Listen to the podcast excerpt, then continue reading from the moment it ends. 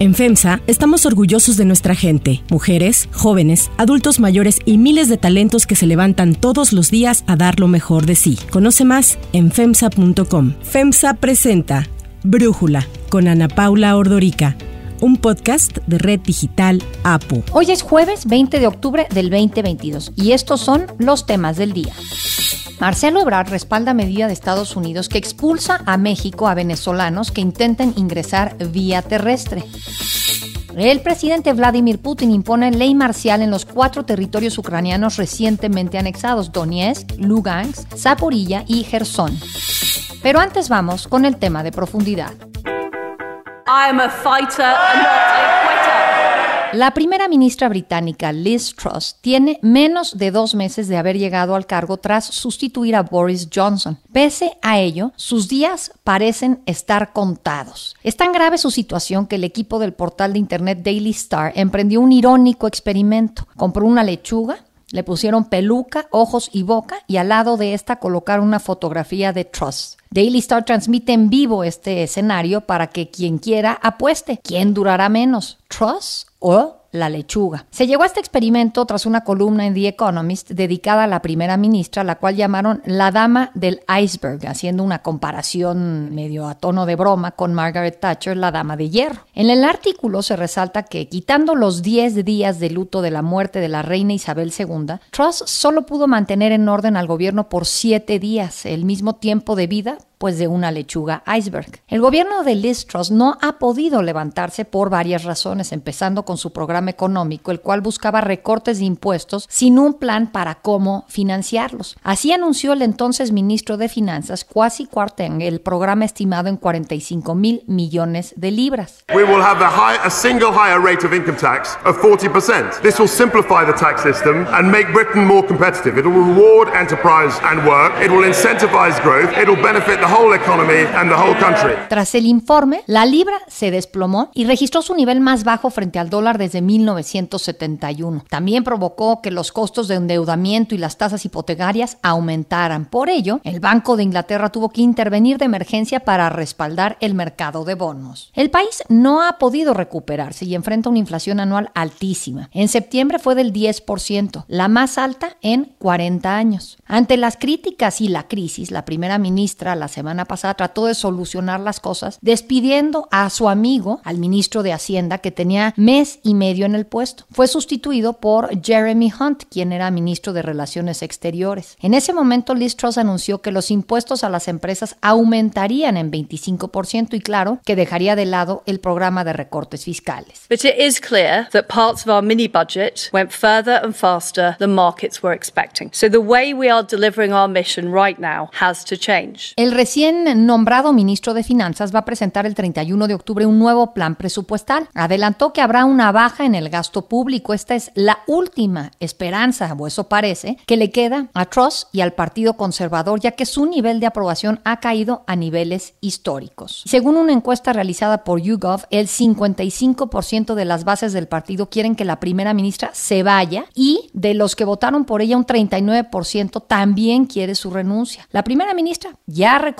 su error. I recognize we have made mistakes. I'm sorry for those mistakes, but I've fixed mistakes. I've appointed a new chancellor. Uh, we have restored economic stability and fiscal discipline. And what I now want to do is go on and deliver for the public. Y sin embargo, la crisis en su gobierno se agravó cuando ayer la ministra del Interior, Suela Braverman, dimitió tras estar menos de dos meses en el cargo. Su renuncia es la consecuencia de un error técnico, ya que envió un documento oficial desde su cuenta personal de correo electrónico a otro parlamentario para recabar apoyo para la política de inmigración de del gobierno. Braverman fue sustituida rápidamente por Grant Shapps, exministro de Transporte y uno de los primeros en reclamarle a Truss los recortes a los impuestos. Ante este difícil panorama que tiene la primera ministra, los parlamentarios, sin importar el partido, quieren que deje el poder. Sin embargo, las reglas del Partido Conservador al que pertenece Truss establecen que para cambiar de líder es necesario que haya pasado un año desde el inicio del mandato. A pesar de esto, algunos conservadores están promoviendo que se reformen las reglas del partido y otros más están viendo quiénes podrían ser los próximos candidatos. Algunos en mente son Rishi Sunak o Penny Mordaunt. Para complicar más el escenario, la firma Savanta Comres publicó ayer una encuesta en la que se registró que el Partido Laborista tiene 52% de las preferencias frente al 22% que tienen los conservadores, una diferencia de 30 puntos. El análisis.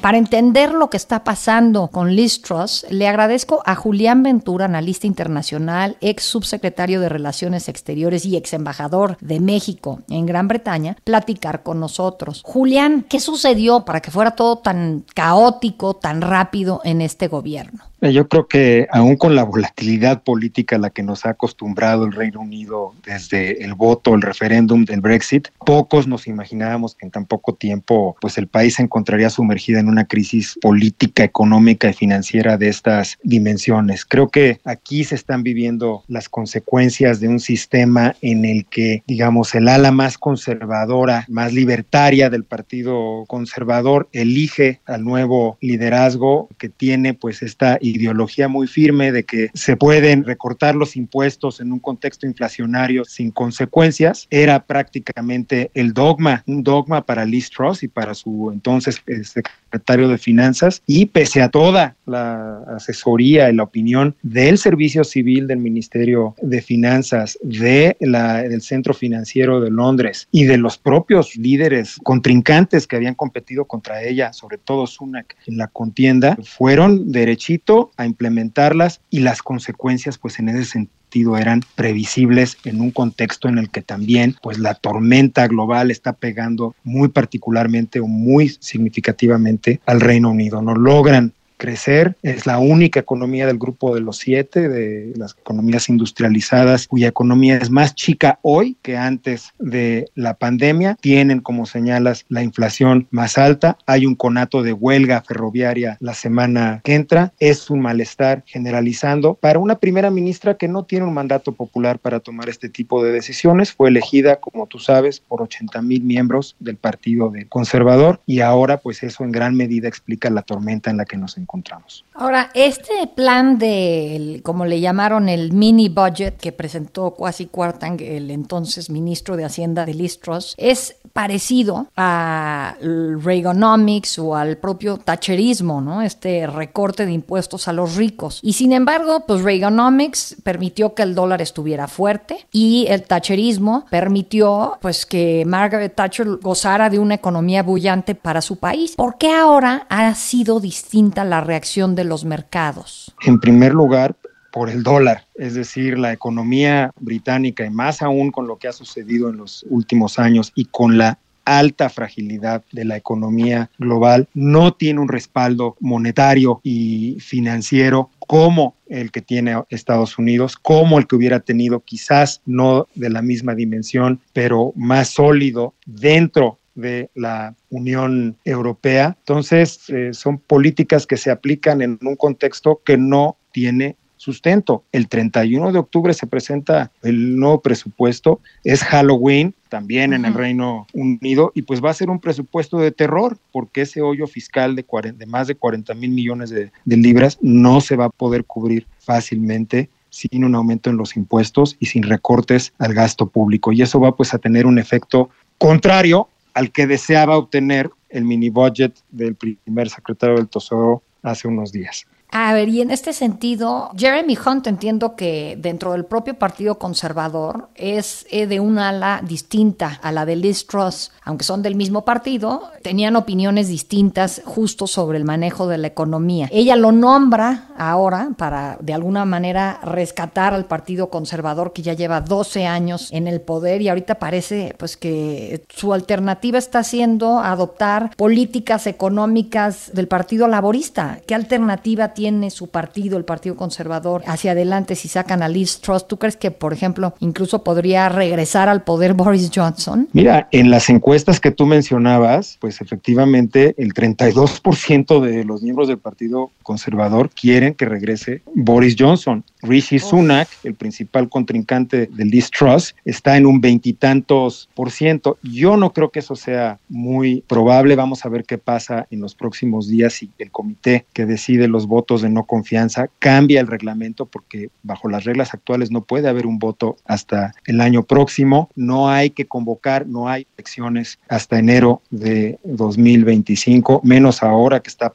en los sótanos de las preferencias electorales el Partido Conservador, pero si cae Liz Truss en los próximos días y llega un sucesor, ese escenario pues puede llevar a que se siga desmadejando eh, eh, lo que queda de la solvencia política del Partido Conservador y estemos ante un escenario de elecciones anticipadas, por ejemplo, si no logran que el nuevo presupuesto tenga un tránsito terso en el Parlamento. El hombre del poder ahorita es Jeremy Hunt Jeremy Hunt ella, la, primera ministra incluso se sentó atrás de Hunt cuando presentó los ajustes a las, a las medidas que se habían anunciado y él fue quien compitió por el lugar de Boris Johnson, quien obtuvo el último lugar en las preferencias en todo el proceso que vimos hace unos meses. Entonces hay ironía política por todos lados. El nuevo secretario del Interior que se nombró también es de un ala diferente a la de Liz Truss. Y ya los parlamentarios están saliendo ante las cámaras afuera del Parlamento diciendo que su situación es insostenible.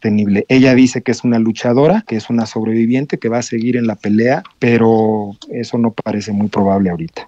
Bueno, pues lo mismo decía Boris Johnson y Theresa May, todos han dicho lo mismo, ¿no? Sí, ya es, digamos, también puede ser un indicador de la intensidad de la tormenta que se está viviendo ahora. Es un circo político con tintes de una tragedia muy real, porque sí es una situación económica que afecta a millones de británicos. No hay que olvidar que es el país más vulnerable a los eh, cambios en los precios energéticos en Europa. Se avecina un invierno muy, muy complicado en ese país y ya no hay el colchón, ya no hay el blindaje que se tenía dentro de la Unión Europea y esa tormenta perfecta también suma que ahorita es cuando se están empezando a sentir las consecuencias de la decisión de salirse de la Unión Europea. Entonces hay una rebelión en la granja, en este caso en el Parlamento, las cartas formales de miembros de la bancada parlamentaria que están solicitando que se proceda con un voto, con un cambio a las reglas para un voto de confianza, ya rebasó un centenario, es una bancada 350 aproximadamente parlamentarios. No es un hecho que vaya a tener esto un desenlace de caída de la primera ministra, pero pues eh, si hubiera que apostar en este momento, yo diría que estamos efectivamente. ¿Le apuestas a la lechuga o a Liz Truss primero? A Liz Truss, así, así es. Muy bien, Julián Ventura, muchísimas gracias por platicar con nosotros. Gracias a ti, Ana Paula, un saludo.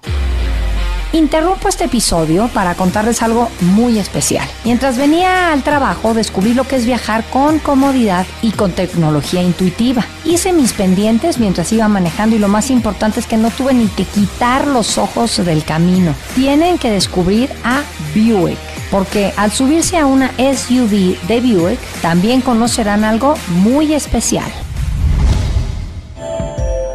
Hay otras noticias para tomar en cuenta. 1. Crisis venezolana. México ha recibido casi 2.000 migrantes venezolanos que han sido deportados de Estados Unidos después de que el gobierno del presidente Joe Biden anunciara nuevas restricciones migratorias para la expulsión inmediata de ciudadanos de Venezuela que lleguen por tierra. Esto sucedió hace una semana. El canciller Marcelo Ebrard informó que en el primer día de la aplicación de la medida, México recibió 744 venezolanos. Sin embargo, el secretario reconoció que el número de migrantes venezolanos ya es mucho menor en la frontera norte y, sin embargo, le preocupa lo que ocurre en la frontera sur. ¿Cuántas personas han regresado en los últimos días? Bueno, el primer día fueron 744, el día 2 fueron 594, el día 3 251 y el día 4 179. Como verán ustedes, es un número decreciente. Esto es en toda la frontera. ¿Cuántas podría recibir México de venezolanos? Pues cada día son menos, 179. Ahora, por la frontera sur sí recibimos mucho más porque nos están pidiendo refugio y se los damos. El canciller respaldó el anuncio que el miércoles pasado hiciera el Departamento de Seguridad Nacional de Estados Unidos que contempla 24 mil visas humanitarias para venezolanos que lleguen por vía aérea, pero que prevé la expulsión a nuestro país de aquellos que lo hagan por vía terrestre. Por favor, se los pedimos. Tenemos prueba, mire. Entramos, tenemos Entramos antes del 12. Desde que entró en vigor la medida, cientos de migrantes venezolanos han quedado varados en México y algunos se han comenzado a desplazar por el interior del país en busca de regularizar su situación y con ello poder solicitar una de las visas que ofrece Estados Unidos. Sin embargo, en su intento han armado motines en las estaciones migratorias al denunciar violaciones a los derechos humanos. Por lo pronto ya están saturadas las estaciones y albergues en puntos de la frontera norte en donde están varados los migrantes que buscan entrar a Estados Unidos. Ebrard confió en que la nueva política disuadirá a los migrantes de intentar llegar a Estados Unidos a través de México, en donde dijo hay 77 mil residentes venezolanos y otros 77 mil más han recibido refugio en lo que va del año. El canciller aclaró que el título 42, esta medida implementada por el gobierno del expresidente Donald Trump para la expulsión de venezolanos, no es un acuerdo con México, sino una medida de Estados Unidos. El título 42 que se implementó, recuerdo a ustedes, en el mes de marzo de 2020 por el gobierno anterior de Estados Unidos, el gobierno del presidente Trump. Según este título, por razones sanitarias, cualquier persona que ingrese a Estados Unidos por la frontera sur puede ser y es retornada casi siempre de inmediato hacia México, porque provino de México. Eso es lo que dice su ley. No es un acuerdo con México, es una medida de Estados Unidos. Y es que Estados Unidos ha registrado un aumento en la llegada de venezolanos a su frontera sur, en donde entre octubre del 2021 y agosto de este 2022, más de 150 mil han sido detenidos, casi el triple de los registrados en el mismo periodo del año previo. Según estimaciones de la ONU, de sus 29 millones de habitantes, casi 7 millones de venezolanos han decidido abandonar su país desde el 2015, es decir, la cuarta parte de su población. 2. Ley marcial rusa. El presidente de Rusia, Vladimir Putin, impuso ayer la ley marcial en cuatro territorios ucranianos recientemente anexados por Moscú, Donetsk, Lugansk, Zaporilla y Gerson. El decreto de esta ley marcial que entró en vigor este jueves fue ratificado de manera inmediata por el Senado de Rusia. Putin ordenó a todos sus ciudadanos, a todos los rusos, a que apoyen el esfuerzo militar en Ucrania, aun cuando es evidente que en Moscú hay cada vez menos hombres en lugares públicos. Unos han decidido huir del país y otros han sido llamados a la guerra. Por su parte, el gobierno de Gerson, reconocido ya por Moscú, comenzó a evacuar ante los ataques que podrían convertir a la ciudad en una zona de combate. Ocho meses después de que comenzara la invasión, Ucrania está presionando con grandes contraofensivas en el este y sur del país para intentar retomar el control del territorio antes de la llegada del invierno. Y es que las fuerzas rusas en la zona han retrocedido entre 20 y 30 kilómetros en las últimas semanas y corren el riesgo de quedar atrapadas en la orilla occidental del río Dnieper. Para Brújula, Brenda Stefan, analista internacional, nos ayuda a entender los alcances e implicaciones de esta ley marcial ordenada por Putin. Si bien en la lucha militar la decisión de Putin de imponer la ley marcial no cambia nada, lo que sí implica es que impide oficialmente a quien así lo deseara manifestarse o huir. La ley marcial es solo la última de una larga lista de acciones que ha implementado Putin ante la imposibilidad de controlar el frente de batalla convencional. Su objetivo hoy es atemorizar a la población ucraniana y buscar mantener las líneas de batalla actual el mayor tiempo posible con la esperanza de poder retomar el control del terreno militar durante el invierno con la llegada de los 300.000 reservistas movilizados. El uso de drones iraníes kamikazes para atacar a civiles, los bombardeos que han destruido 30% de las centrales eléctricas ucranianas y abren la posibilidad de mayores cortes de electricidad, agua o calefacción, los referendos en cuatro regiones de Ucrania y su posterior anexión, todas estas acciones buscan pesar en el ánimo ucraniano. Pero quizás no sea suficiente para el Kremlin, pues la realidad es que en el terreno las cosas siguen pintando mal para Moscú. El flamante jefe de la invasión rusa en Ucrania, el general Surovikin, reconoció en televisión que la situación militar es tensa. Para cerrar el episodio de hoy los voy a dejar con música de Kanye West, quien ya cambió legalmente de nombre a Ye.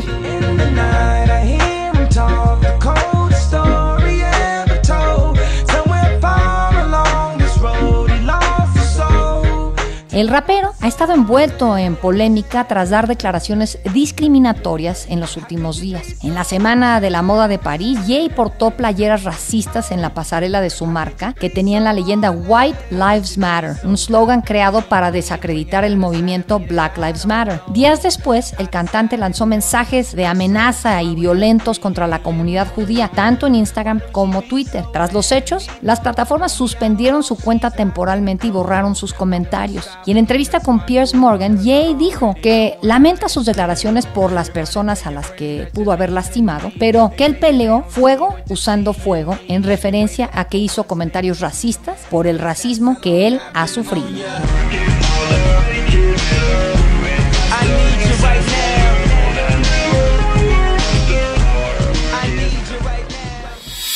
Yo soy Ana Paula Ordorica, Brújula, lo produce Batseba Feitelson. En la redacción, Airam Narváez. En la coordinación y redacción, Christopher Chimal. Y en la edición, Cristian Soriano. Los esperamos mañana con la información más importante del día. Oxo, Farmacias ISA, Cruz Verde, Oxo Gas, Coca-Cola FEMSA, Invera, Torrey y PTM son algunas de las muchas empresas que crean más de 245 mil empleos tan solo en México y generan valor como parte de FEMSA. FEMSA presentó Brújula con Ana Paula Ordorica, un podcast de Red Digital APO.